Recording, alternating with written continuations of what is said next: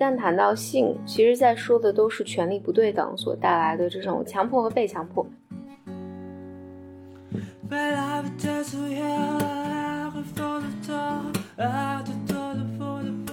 他会把纸巾盒拿出来往来访者这推一下，表达这个动作，但是我不会抽出纸巾来给来访者。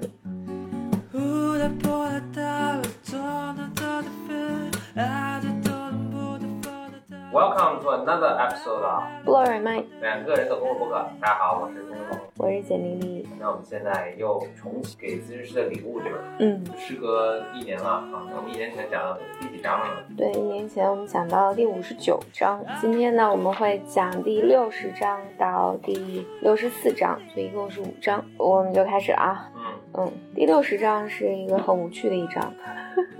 第六十章它讲的是促进治疗的方法。嗯，它这里面讲了一些就是团体里面会用的技术。它这里面的技术呢，就比如说是我举个例子啊，大家可以自己也可以做一下，就是我是谁这个练习。那你可以拿一张纸。这边讲一个练习叫我是谁。嗯，他他讲这个练习是他在团体里面做的，就。大家自己感兴趣可以做一下，就是给你八张纸，然后让你在每张纸上面写下你是谁，就你的身份。比如说，我可能想到，八张。那它这个游戏的设定嘛，就你可以说我是一个妻子，我是一个运动员，我是一个什么感性的人，反正总之你能想到的八个身份。哦，所以就是你选你八个身份，然后再分分别在八张纸上从的。对对对，一个是写我是儿子，另一个写我是爸爸。对，嗯，然后随后呢，他让你把这八张纸按照重要的程度来。排列顺序，然后呢，你按照这八张纸的从最不重要到最重要的顺序，一个一个去冥想。但这冥想这个就是可能大家有点难操作，其实其实就是深呼吸，然后想象，然后你想象，如果你的生活中自我中去掉这一部分会怎样？就我不再是一个，不再是个呃运动员了，或者我不再是一个感性的人了。哎，那比如说身份可以写，比如说我是最帅的。嗯，你可以想象一下，身份是对，你可以。然后，如果这是你的自我认知的话，如果不是最帅的人，这个世界 disaster。然后，嗯，让你想象完之后，再把这个重要顺序再排再排列一次。有可能这个现在顺序变化。对，但但是，但是我记得，就是我记得以前我有朋友去参加过一个类似的团体，他做的更。我有一个朋友参加过类似的团体，他他们其实做的更更残暴一些。它是这样的，让你排列好顺序，扔掉一个。都还不是扔，先让你自己撕掉一个，以及你给你你把你的这些小纸条给旁边的人，旁边的人闭着眼睛帮你撕掉一个。这时候你才知道什么最重要。真的，就是因为撕掉这个动作太可怕了，就是好像我这身份真的没了。所以亚龙这个做的更保护性一些，就是只让你想象，想象完之后你再再来排列。如果大家感兴趣的话，也可以和朋友一起来做做一下这个。但往往当时做完这个练习之后，在小组内大家会有大量的讨论，而且这些讨论呢，往往都是关于自我啊、我是谁啊，还有死亡这些就存在主义的这种这种命题，它确实会给人带来大量的思考。排个顺序，然后冥想，然后再排序，嗯，就完了。呃，在在亚龙上这个就完了。然后，但实际上它的那个原理和你拿给别人撕掉，然后是一样的。OK，这个自己做就完，就是然后就对各种角色有深刻的认识。对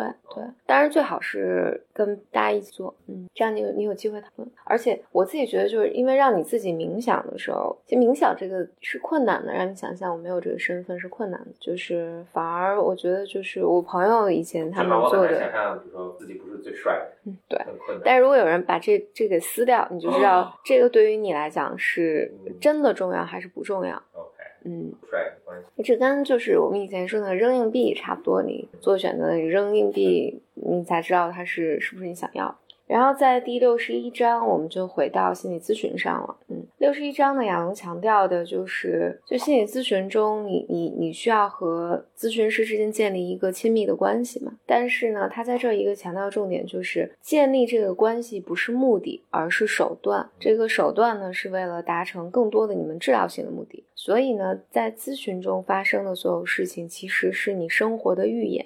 就这个，其实我们在咱们这个节目里面强调很多次。嗯。就是一个人在生活中他会经常经历到的体验，比如说我总觉得被欺负，嗯，他在家庭中也总觉得自己是最不重要的。那他到咨询中，他一定会把这一部分带进到咨询关系里面。但是所谓咨询是生活的预演的意思是，咨询可以当做你一个练习场，嗯，而你在生活中，别人因为别人对你没有这个义务嘛，别人如果讨厌你或者别人觉得你这个做法不合适，他扭头就走了，他没有必要来和你讨论。然后，但在咨询中更像是生活中的一个预演，比如当你跟咨询师表达说我对你特别失望，咨询师有机会来和你讨论这个失望是是什么，嗯，然后你怎么处理这个失望。所以他说这个。他说，卡尔罗杰斯就人文主义的一个大师。他说，治疗关系可以作为一个内部的索引点，就是在生活中，病人总是可以通过自己的想象记忆回到咨询室中。就如果这个情形下，我的咨询师会跟我讲什么，或者当时我也觉得咨询师对我很失望，但是我没有讨论。其实咨询师对我的状态并不是我以为的那个失望感。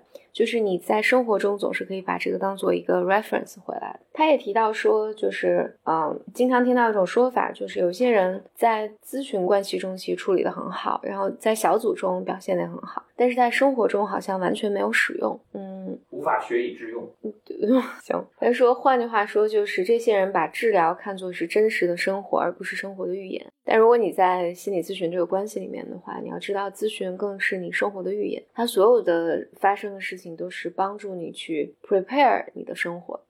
Rehearsal 哦，嗯，我猜 rehearsal。哦，果然你英语比较好。你 在第六十二章呢，还是在一个咨询的情境下来来讲的？就是它题目翻译的比较有趣啊。他说使用最初的抱怨作为手段。你看这个题目，完全不知道他在说什么，对不对？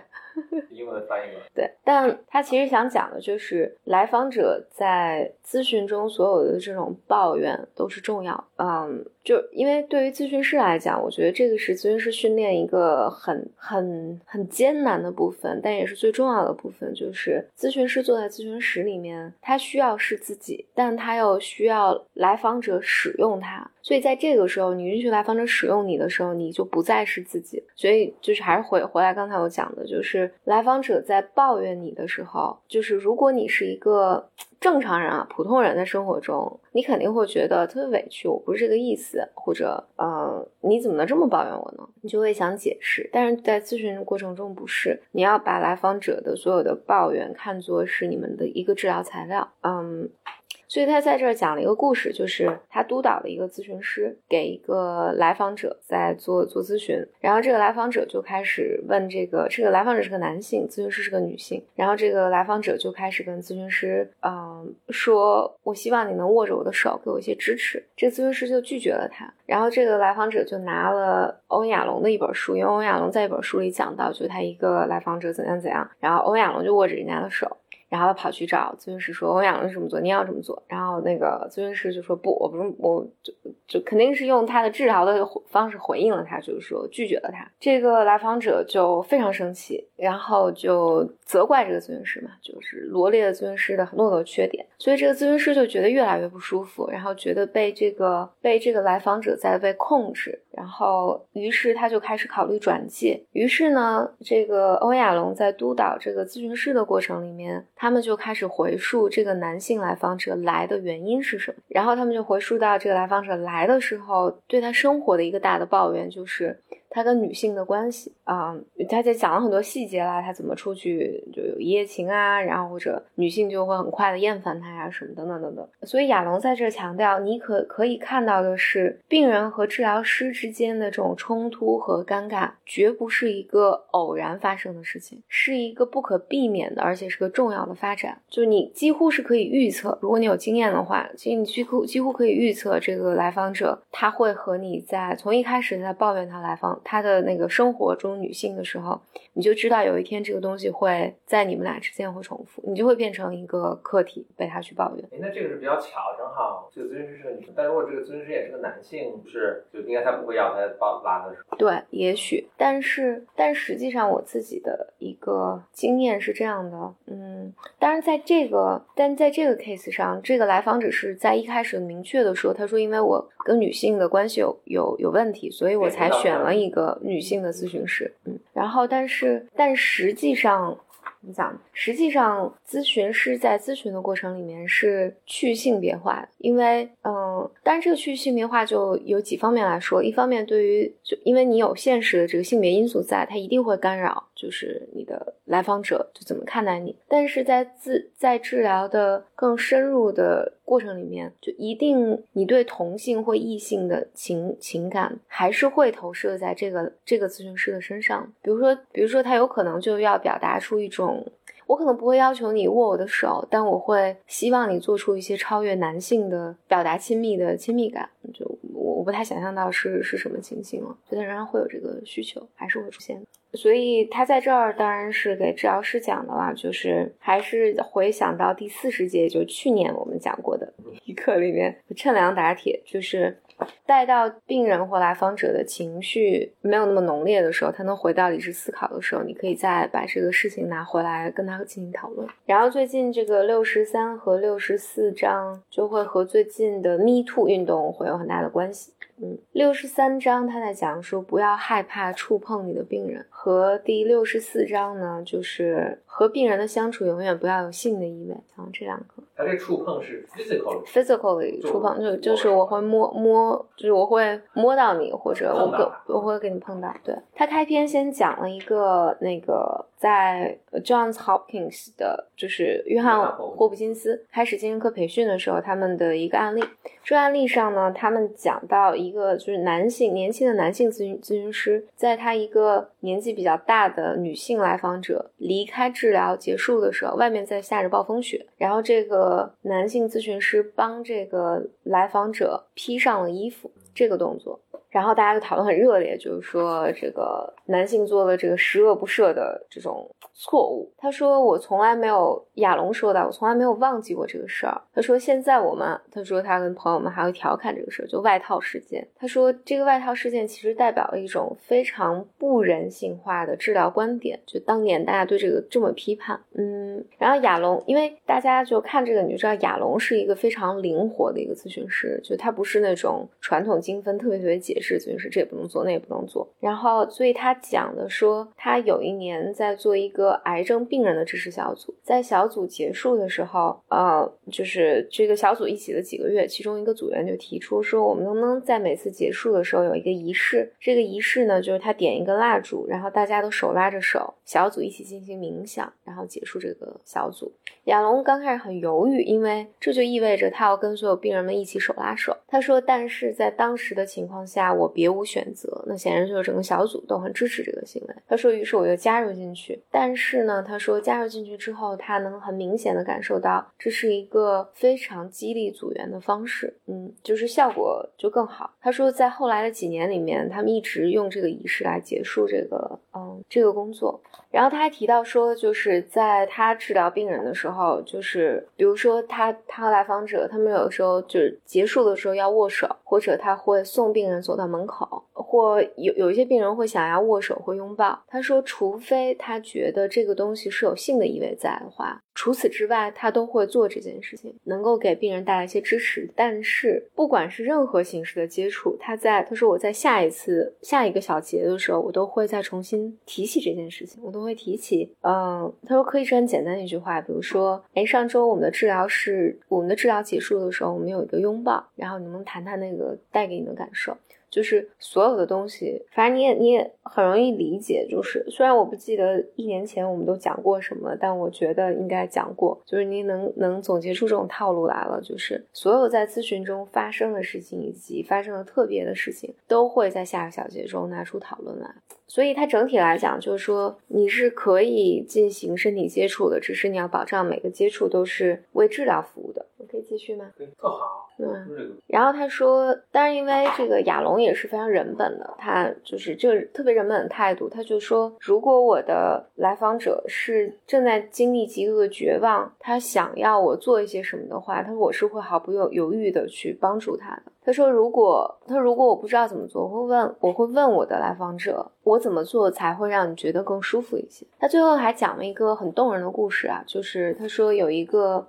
他有一个中年女性来访者，因为脑瘤进行化疗，所以没有头发了，所以她每次都戴着假发。然后这个女性来访者每次在咨询中就讨论说，她很担心别人怎么看她，觉得自己特别丑。然后她说，她觉得这个来访者觉得说，如果治疗师你也看到我就没有戴假发的这个样子的话，你也会觉得我很恶心。然后到某一次咨询里面，这个女性终于决定在治疗师面前摘掉这个假发。当亚龙看到这个女性来访者没有戴假发的样子的时候，亚龙说他真实的感受是他突然一下非常震惊，然后但是很快就他能把这个眼前的女性形象和他所了解的这个可爱的他可爱的那些方面联系到一起。亚龙说他并且产生一个想象，就想象说亚龙去抚摸这个女性的头上稀疏的头发，于是亚龙就跟这个来访者分真诚的分享他的感。并且他问这个来访者：“我可以试一试吗？”然后这个来访者就同意了。于是亚龙就去就做了这个动作。他说：“虽然是很很轻微的动作，他说，但是在这个在他们彼此心中都留下了不可磨灭的印象。”然后这个女性最终战胜了癌症。后来多年之后，这个女性又回到咨询中的时候，她跟亚龙是仍然去讲，就当年带给她的那个感动。他说，当当年的这个行为是一个巨大的肯定性的行为，对于这个来访者来讲，极大的改变了他的消极自我的形象。但尽管如此啊，就是我所接接接受到的教育里面，还是要对这样的行为谨慎，尤其肢体上的动作是要更谨慎一些。这让我想到，我多年前有一个有一个同学，他的那个手指有一部分小时候是被烫伤的，其实很很不明显，但但你仔细看的话很明显，但一般人看不到。然后他就说，他当时和他的女朋友，嗯，后来是他太太了。他女朋友，他有一次跟他女朋友讲这件事情的时候，他女朋友就拿起他的手指，然后亲吻了一下。他就说，他觉得就整个世界都亮堂起来。我就是想到这个。最后一章呢，亚诺就讲了一个很重要的议题，因为他刚讲完那个身体接触嘛，就是讲说你和病人的相处永远不要有性的意味。当然，我们其实一旦谈到性这件事情上，其实就不真的是在说性，其实在说的都是权力不对等所带来的这种强迫和非强迫，呃，强迫和被强迫。所以他就说，因为实际上大家一直在讨论这个问题，就是在咨询在咨询关系里面，它仍然是存在这种权力的不对等的，因为咨询师的权力就是比来访者更大。嗯，所以呢，在这种权力不对等的情况下，其实就会引发很多争议了。就争议包含到底这件事情发生是自愿的，来访者是自愿的还是非自愿的？这到底是出于一个权力不对等的状况下，就是产生的被迫的行为，还是主动的行为？等等等等的，就是这种讨论。所以，嗯，所以在这儿其实他是给咨询师一些建议，比如说你不要，你不要就尽量避免这种非正式性的和异性来访者之间的这种互动，嗯，避免就不要，他甚至说说的很严苛，就比如说不要给。给来访者提供咖啡或者茶，嗯，就不要做任何让来访者可能觉得误会的事情。这个跟上一章好像有点矛盾。嗯，上一章反而是说，觉得特别人本，尺度可以大一点，对对。但这一章又又收，又把口收了。哦，我我可能没说清楚，他在这说的是治疗是被教育的是这样的，哦，就被教育的是，但他未必完全认。对你不要在当天工作最后一个小时晚上看异性病人，等等等等。他说，但是但是这个就必。必然会带来一些。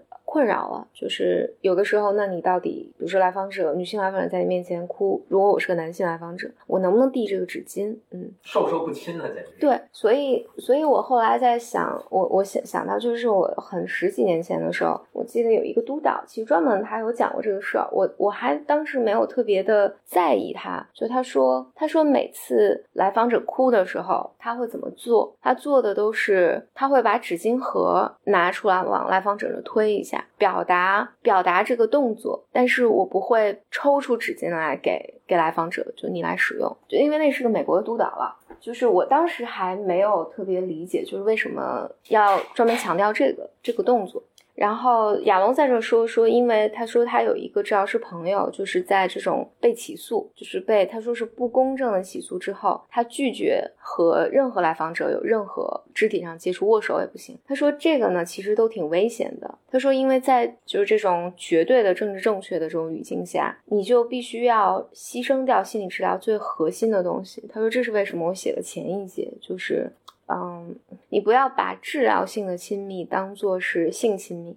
但诚实的讲，我自己的感觉就是。因为心理咨询本身，它就是或者整个心理咨咨询这整一套东西里面，都是和人的情绪啊、移情、反移情、你的投射等等工作的。它是一个几乎没办法说清楚的事情。嗯，绝对的偏执，它带来正义，但是它就是会杀掉很多这种模糊的、这种灰色的维度，然后它就必然会牺牲掉一些空间。这些空间里面，那就比如说，就像这个被被起诉过的这治疗师以后，他拒绝再和病有任何，哪怕是对治疗有意义的这种接触，因为你永远都不知道来访者究竟是怎么看待这个关系。嗯，但同时也讲，在心理治疗的情境中，其实不可避免的会出现性的感受，尤其对于来访者来讲，因为因为这个环境是相对理想的环境，它是个重新养育的过程嘛，就是所有的时间都是关于你的，我我在这所有的目的都是为了和你一起面对你的问题。他被关心、被照顾，得到了这种无条件的接受和支持，所以。来访者不可避免的会产生一些移情，我们叫色情移情，就是面面对这种，嗯，这种移情吧，就是上面有，就以前不知道为什么中中文有一个翻译叫色情移情，就听起来特别的负面，但其实不是，其实就是就是我对我对治疗师产生了这种。好的感受就是就是当然和性有关的这种感受。他说，尤其是这这个也和就我们说这种 Me Too 运动会有点关系，就是尤其是低自如如果我们假设只要是是个男性啊，尤其是低自尊的女性，在面对这种你对我这么这么好。我要怎么回报你的时候，他不可避免的会想到我用性的方式来来提供回报。然后，但杨乐在这强调，这并不是一件糟糕的事情。就是对于一个好的治疗师吧，在这个时候，其实更多的是和来访者去讨论，就是讨论这种，比如说他被照顾，然后他感受到被接纳的感受是怎样的。然后你可以用什么样的方式来表达你的感激，而不是使用性。当然，就是你也存在这种治疗师对来访者产生性的感受，有的时候是。是女性的感受被唤起，这个往往也是治疗材料的一部分。我们也讲叫反移情嘛，就是你要知道来访者他身边的人在生活中，就还是我们那句话，就是咨询是生活的一个预言，就是是什么使你产生了性的唤起，就这部分也是。也也很有可能是来访者带进治疗室来需要你们一起讨论的事情。当然，就是如果治疗师他的，比如说自己本本来在这上面，我在生活中就没人爱，然后我娃，终于有病人来爱我，我可能会使用这个权利。然后，但亚龙就说，他反复的跟咨咨询师讲说。你哪怕去找一个妓女都好过你跟病人发生这种性性的关系。然后，如果你真的是自己没有其他任何方式去解决你的这种性的问题的话，那你也不不应该当治疗师。我觉得某种程度上，就如果是这个状态，他也不应该怎么讲呢？他不能有任何的权利，呃，就是 power。就他一旦，我觉得人是在我的欲求不满，然后当我有高于别人的权利的时候，你是，我觉得人性本身吧，就是不可避免的会使用。这些权利来满足自己的私欲，所以我们讲到第六十四章，下一次可能明年了，我们会继续讲。之前看二零五零年前，我我我们我们这这一套读书系列已经讲了两年了，我不知道讲了多久，可能两年了吧。日久见人心。对我们 我们这个读书系列，我们这个我们这个这一系列的读书叫陪你慢慢变老。可能能够跨越两到三代人来收听。对，好，谢谢大家收听。好。布勒曼的心理叫什么？给心理治疗师的礼物。另外呢，就结尾在横向这儿呢，结尾就在打个小广告。就布勒曼自己的现在已经发展到第五嘛，嗯，群体里面，虽然从来基本上没有什么留言发言，但是质量特别的高。但我怎么知道的？因为我一到四群里面啊，是大家自愿加入了一个多个读书群，大家推荐内容都特别好。嗯，只是在 BM 的几个群里面，大家都不太说话。对，威慑是分。好，下次节目再见。拜拜。